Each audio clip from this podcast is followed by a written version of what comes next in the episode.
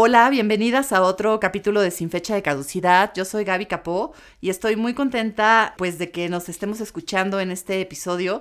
El día de hoy vamos a estar tratando y platicando de un tema muy interesante que estoy segura que va a generar muchos comentarios y que va a ser de muchísimo interés para, para todas las personas que nos están escuchando y es el tema de la maternidad después de los 40 años. Yo creo que a todas nos ha, eh, ha tocado escuchar pues muchas conversaciones y puntos sobre la maternidad y también hemos visto cómo el tema de la maternidad ha ido evolucionando a través de los años. Hace, pues yo creo que ni siquiera tantos, hace unos 10 o 15 años todavía oíamos muchísimos puntos en que nos decían que la maternidad no podía ser después de los 35, que idealmente tenías que tener a tus niños en los 20, había como muchos prejuicios sobre posponer la maternidad y bueno, esto ha ido cambiando eh, poco a poco a lo, a lo largo del tiempo y pues para este episodio de maternidad después de los 40 tenemos dos invitadas que estoy segura que nos van a compartir experiencias súper interesantes que pues van a generar mucho interés en todos ustedes. Pues en un momento las presentamos, pero por lo pronto comenzamos.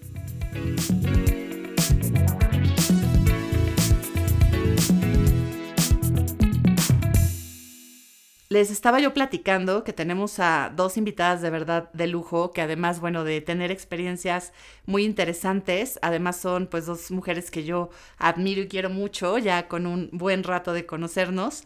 Tenemos como invitada a Mónica Flores. Mónica tiene 48 años, es hija única, Estudió Ciencias de la Comunicación en la WIC y hoy en día trabaja en el British Council en servicio a cliente y ha trabajado en el British Council eh, desde hace más de 13 años.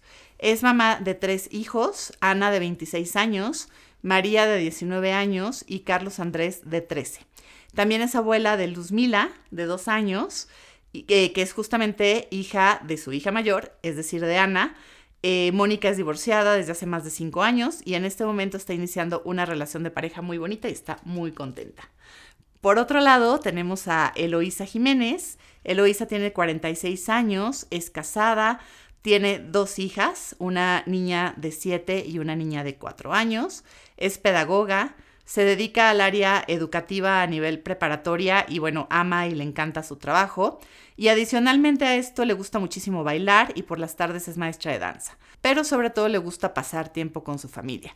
Pues como pueden ver con estas presentaciones eh, vamos a tener una plática muy rica. Aquí ya voy a entrar pues de lleno a nuestro tema sobre maternidad. En este caso, pues bueno, les, les platicábamos que Moni eh, tiene 48 y es mamá de una hija de 26 e incluso pues de una, es, es abuela de una nietecita de dos años. Entonces, bueno, claramente fue una mamá muy joven y yo te quisiera preguntar, Moni, ¿cuál fue el mayor reto? de ser una mamá tan joven, estar a los 22 años eh, teniendo a tu primer bebé. ¿Cómo fue? ¿Cuál fue el mayor reto?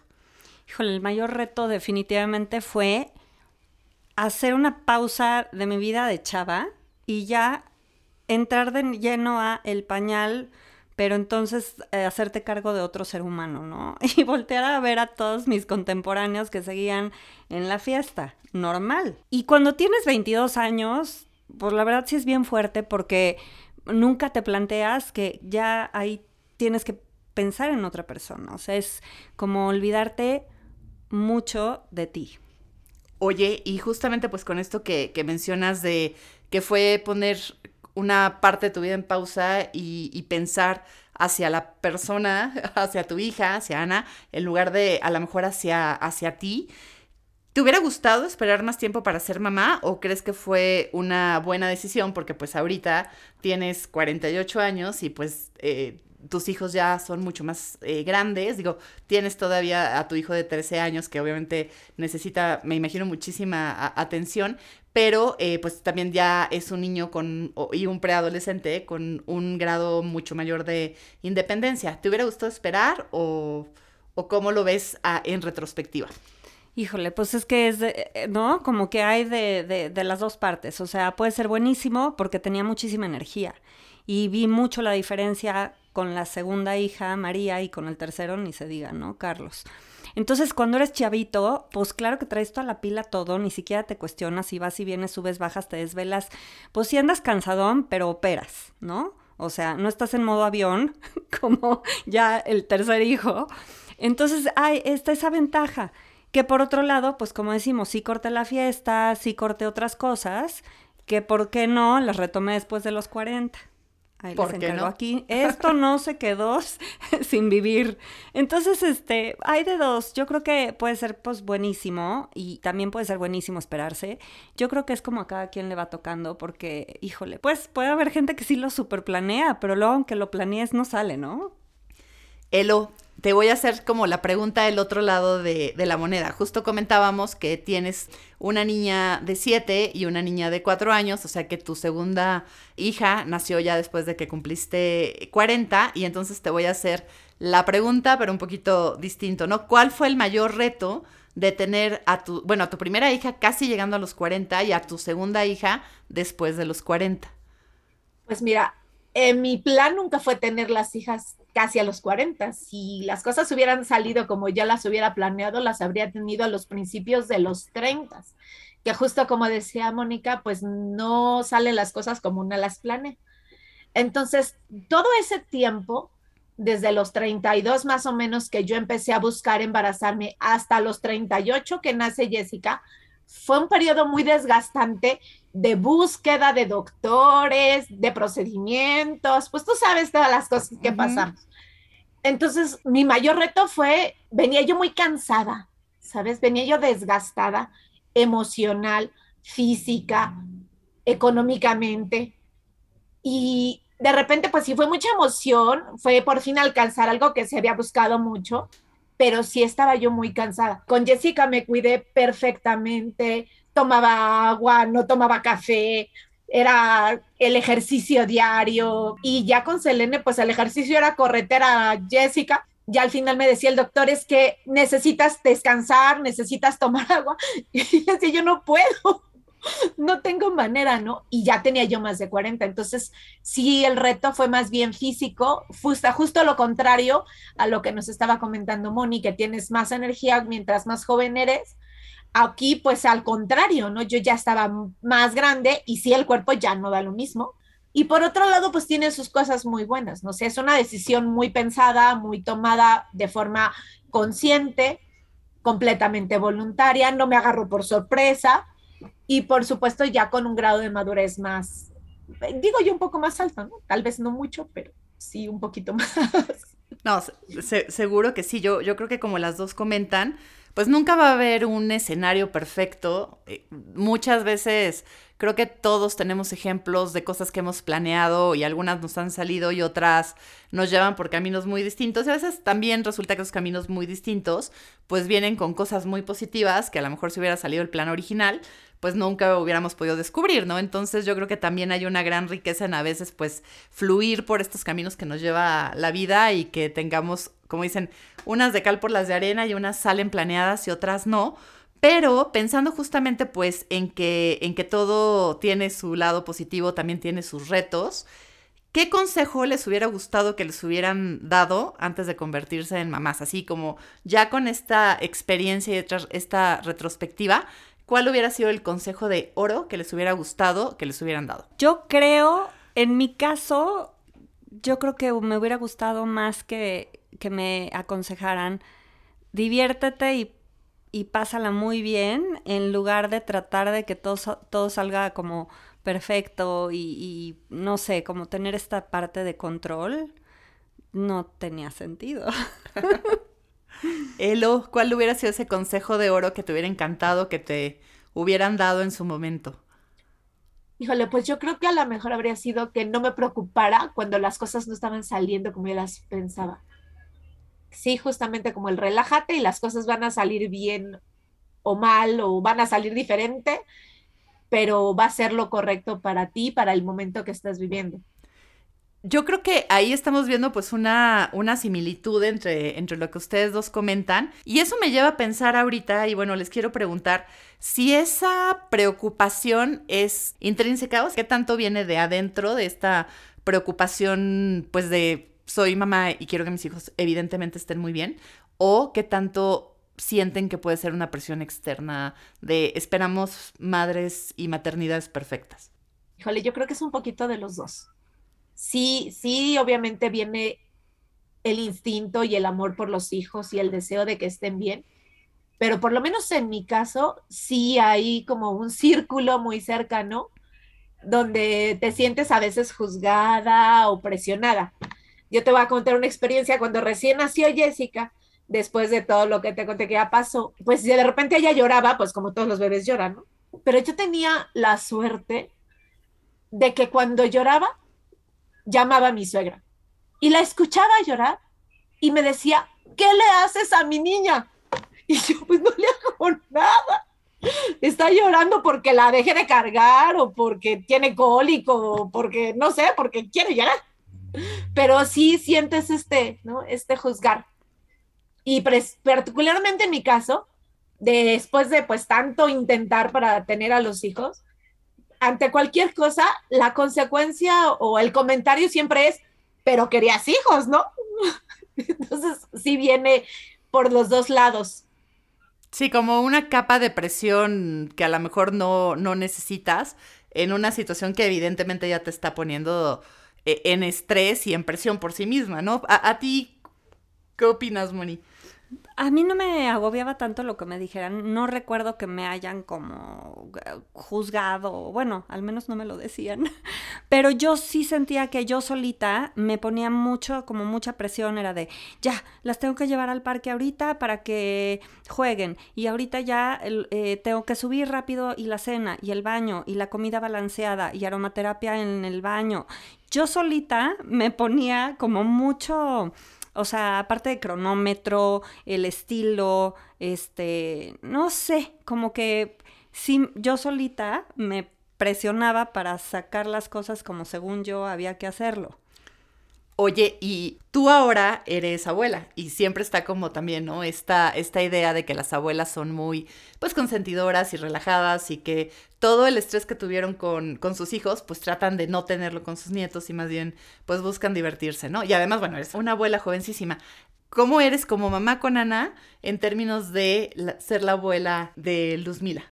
La verdad es que la llevamos bien, eh, yo también como que respeto mucho cómo lo hace ella y me parece que lo hace increíble. Entonces, bueno, sí son estas pequeñas partes de que, claro, ya nos relajamos, de que sabemos que si se come, eh, o sea, algo dulce no va a pasar nada, pero pues sí, obviamente si ella es la mamá y dice que no, pues yo me cuadro y ya. Y ya si bajo el agua me la deja, no sé, como más tiempo, ay, sí, por supuesto que me relajo tanto. O sea, eres abuela consentida. Pues un poquito, ¿no? Tampoco. un, poquito. Sí. Oye, Elo, y pensando, pues de nuevo, en estos eh, siete años de experiencia como mamá, ¿qué es lo más importante que te ha aportado la maternidad? Creo que el, el no controlar las cosas. El identificar que yo no puedo tener el control de todo, que además era una cosa que siempre me ha caracterizado mucho, ¿no? Entonces, simplemente desde el hecho del, no me pude embarazar cuando yo quería, tengo que cambiar el control de las cosas y dejar que las cosas vayan fluyendo a su propio ritmo. Y bueno, mis hijas tienen también su propia forma de ser y su propia personalidad, que a mí como pedagoga, por ejemplo, me ha roto toda la teoría todo lo que había visto en los libros y las estrategias y las técnicas que me han funcionado incluso en lo profesional, con mis hijas no funcionan, por lo menos no a mí. Entonces sí es el cambiar un poquito la estructura, un poco la rigidez e irle buscando maneras, aceptando los tiempos, aceptando las cosas e irnos adaptando, volvernos más flexibles.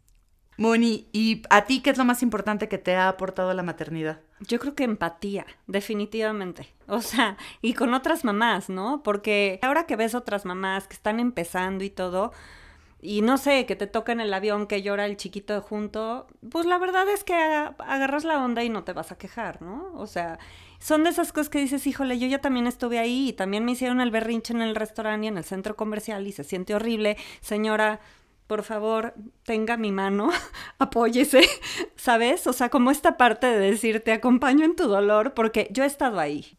Y sabes, todo el mundo tiene el consejo perfecto. Y te dice lo que hay que hacer, lo que no hay que hacer. Entonces puedes escuchar 80 consejos diferentes hacia lo mismo, de lo que debe comer, lo que no debe comer. En las redes sociales actualmente, en los medios de comunicación aparecen también muchísimas informaciones, muchísimos artículos, blogs, opiniones de que si la lactancia, de si el colecho, de si el no sé qué. Y todo, todo viene diciéndote cómo debes hacer las cosas. Y resulta que pues a lo mejor así no te funcionan a ti, y como decía Moni, la empatía a lo que cada mamá hace lo mejor que puede con las herramientas que tiene, con lo que está viviendo en su, realidad, en su momento. Y no necesariamente los consejos de los libros o de las teorías se adaptan a la personalidad de tus hijas, ¿no? Y ahí es donde también dices, bueno, cada quien puede tener el concepto perfecto, pero pues cada hijo de cada mamá es un mundo en sí mismo y eso lo cambia todo, ¿no? Y eso hace que, que, lo que te funciona a lo mejor incluso con uno no te funcione con el otro y que pues literal cada familia es su propio mundo. Ahí, ¿cómo logran este balance entre ser la mamá de Selene o ser la mamá de Carlos y seguir siendo ustedes mismas, seguir siendo su propia persona. Eh, Moni, por ejemplo, nos platicaba su experiencia de ser mamá joven y de sentir que puso muchas cosas pues como que on hold, ¿no? Y Elo, tú también nos platicabas pues de esta experiencia de obviamente eh, eh, sentir que estás viviendo corriendo, que por ejemplo lo que podías haber hecho en el primer embarazo de cuidarte mucho, pues ya no fue tan viable en el segundo porque obviamente Jessica tenía necesidades y había que atender ¿Cómo logran ustedes este balance entre ser la mamá de sus hijos y ser Eloísa y ser Mónica? Pues a veces no lo logro, a veces sí.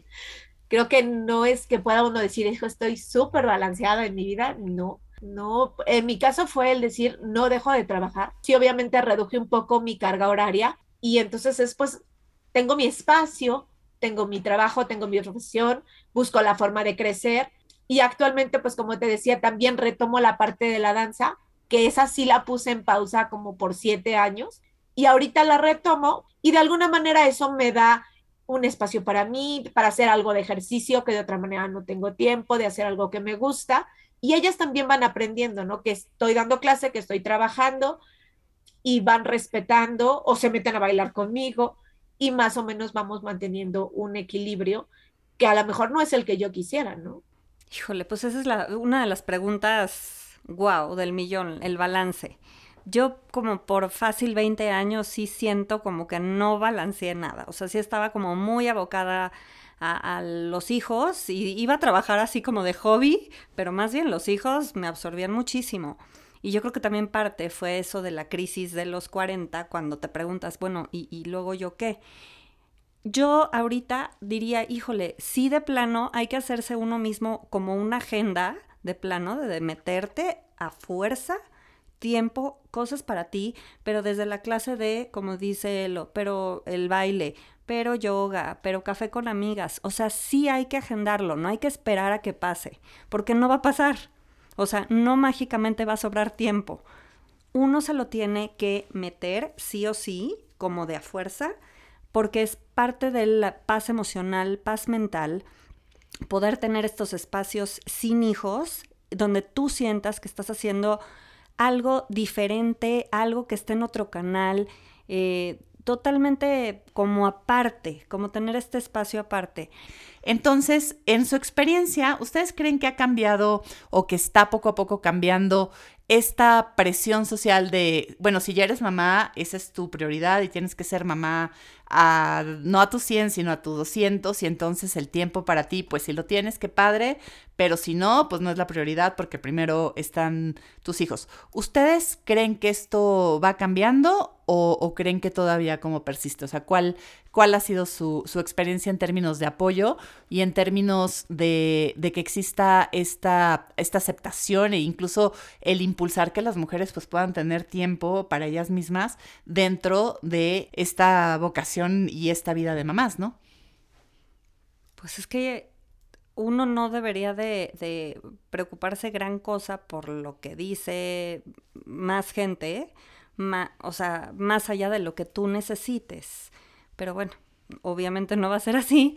Y por otro lado, también una solita se echa la soga al cuello. Entonces nosotros tendríamos que ser las primeras en alzar la mano y decir, oigan, si necesito colaboración, ayuda por favor, porque luego también si no pedimos ayuda, pues no va a llegar nadie a tocarnos la puerta y decir, oye, ¿en qué te ayudo? No, la verdad, no es Disney. Elo, ¿es Disney? Pues mira, a mi casa todavía no llegan los pajaritos ni los ratones a limpiar. Afortunadamente, creo que sí tengo mucho apoyo. Yo sí, la verdad, tengo una red de apoyo bastante fuerte, pero sí creo que ha cambiado, tal vez no en la mejor forma, porque antes si era la mamá, se dedicaba a ser mamá y te tenías que abnegar a eso, pero ahora tienes que ser mamá al 100 y profesionista al 100 y dedicarte tiempo para ti y es mejorar, profesionalizarte, tomar cursos y desarrollo profesional y es un momento en que dices, bueno, no se puede todo.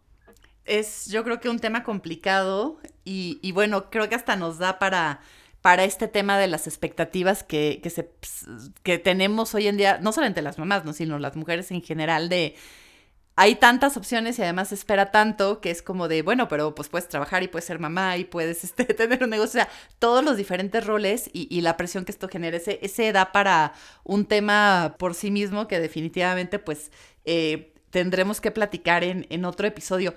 Quiero también preguntarles si ustedes consideran que existen estereotipos o prejuicios sociales hacia las mujeres que deciden ser mamás después de los 35 años, que es como la fecha un poco biológica que, te ponen siempre en el ginecólogo de, bueno, pero hasta, o sea, como que está siempre esa edad de los 35. ¿Ustedes creen que hay estereotipos al respecto?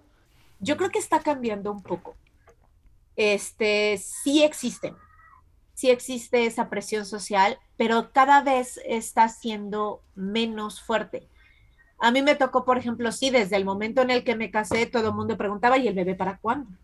¿Y el bebé para cuándo? Y, por ejemplo, mis primas que son más pequeñas y que ya se están acercando a los 35, por ejemplo, ya no se voltea y se les pregunta el bebé para cuándo.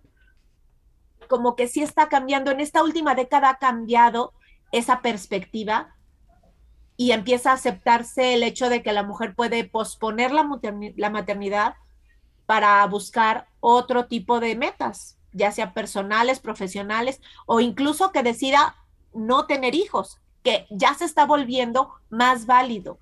Antes no lo era. Entonces sí ha, ha habido un cambio, afortunadamente, y en ese sentido, ¿qué le dirían ustedes a esas mujeres que quieren ser mamás después de, de, los 35 o que por diferentes razones van a experimentar pues la maternidad más hacia sus 40 que, que a lo mejor eh, en sus 20 o en sus 30 iniciales?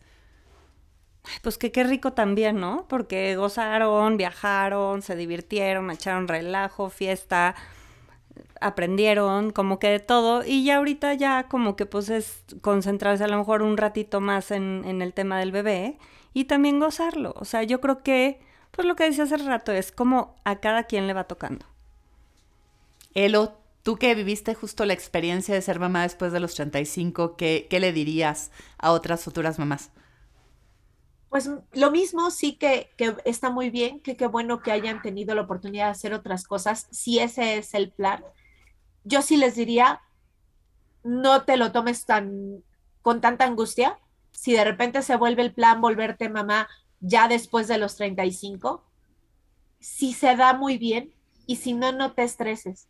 Yo lo que no le desearía a nadie es el estrés por el que yo pasé.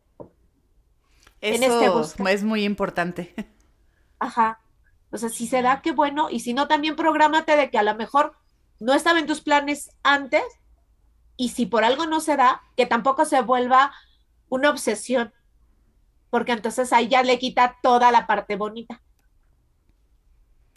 Me encanta este episodio, yo creo que hemos entrado en un montón de temas que yo creo que muchas pensamos y que a veces yo creo que tampoco necesariamente los, nos sentamos a platicarlos ni con nuestras amigas, ¿no? Entonces, de verdad, les agradezco mucho que hayamos podido tener esta, esta plática tan padre, les agradezco muchísimo su apertura, pues para platicar sus, sus experiencias de, de, maternidad y bueno, en el caso de, de Moni, de ser una abuela muy joven. Y para cerrar este episodio les quiero hacer una pregunta Como ustedes saben, pues este podcast va dirigido a todas esas mujeres sin fecha de caducidad que tienen 30, 40, 60, 80 y que quieren vivir pues su vida plenamente sin amarrarse o sin limitarla por los estereotipos de lo que la sociedad nos dice que podemos o no podemos hacer después de cierta edad. Entonces, en ese sentido, yo les quiero preguntar por qué se consideran mujeres sin fecha de caducidad. Eh, a mí me gustaría confirmar que es porque pongo como prioridad mi paz emocional y mental por sobre todo. O sea, como decimos en inglés, whatever it takes, de plano. Me encanta. Eh, luego, ¿por qué eres una mujer sin fecha de caducidad? Pues yo creo que porque las fechas no significan nada. Tú puedes ir logrando las metas, tus sueños y tus tiempos conforme vayan funcionando, conforme tú vayas pudiendo hacer las cosas. Y en mi caso, pues voy logrando y alcanzando las cosas que me he propuesto desde hace tiempo. A lo mejor no en la fecha que yo quería, pero lo voy logrando. Entonces, no hay fecha de caducidad, podemos seguir haciendo, logrando, alcanzando y siendo por todo el tiempo que tengamos de vida. Sin duda, y pues ese es el, objetivo y el mensaje que le queremos transmitir a todas las mujeres, y bueno, estoy segura que también nos escuchan muchos hombres, a todas las personas que, que nos escuchan, ese es el mensaje que, que, les queremos transmitir, esta, esta vida sin fecha de caducidad. Y bueno, pues yo cierro este episodio de nuevo agradeciéndoles muchísimo, qué plática tan rica, y pues mil gracias por estar aquí. Gracias Gaby, gracias Elo. Muchas gracias Gaby por la invitación mucho gusto, Moni. Gracias por compartir tu experiencia. Oigan, pues después de este episodio tan padre que tuvimos el día de hoy, los quiero invitar a que nos dejen comentarios sobre qué les pareció el tema que estuvimos tratando y pues lo pueden hacer a través de diferentes vías. Eh, obviamente la primera es invitarlos a que se suscriban al podcast a que me dejen un comentario, a que nos dejen una calificación, a que les digan pues qué les está pareciendo los temas que estamos tratando y sobre todo cuáles son otros temas que les gustaría estar escuchando en este espacio y obviamente pues también invitarlos a que nos sigan a través de nuestras redes sociales, sobre todo a través de Instagram. En mi caso, a mí me pueden encontrar como arroba Gabriela Capó MX y al podcast eh, sin fecha de caducidad lo pueden encontrar en arroba sin guion bajo caducidad. Platíquenos, vamos a, a seguir la conversación por estas vías. Bueno, pues muchísimas gracias por escucharnos, gracias por su atención y por supuesto que nos quedamos esperando sus comentarios sobre el tema del día de hoy. Sin fecha de caducidad es producido y conducido por mí, Gabriela Capó. Diseño de la portada por Natalia Ramos. Música por José Pablo Arellano, con producción ejecutiva de Mariana Solís y Jero Quintero. Este es un podcast de Banda y Medio.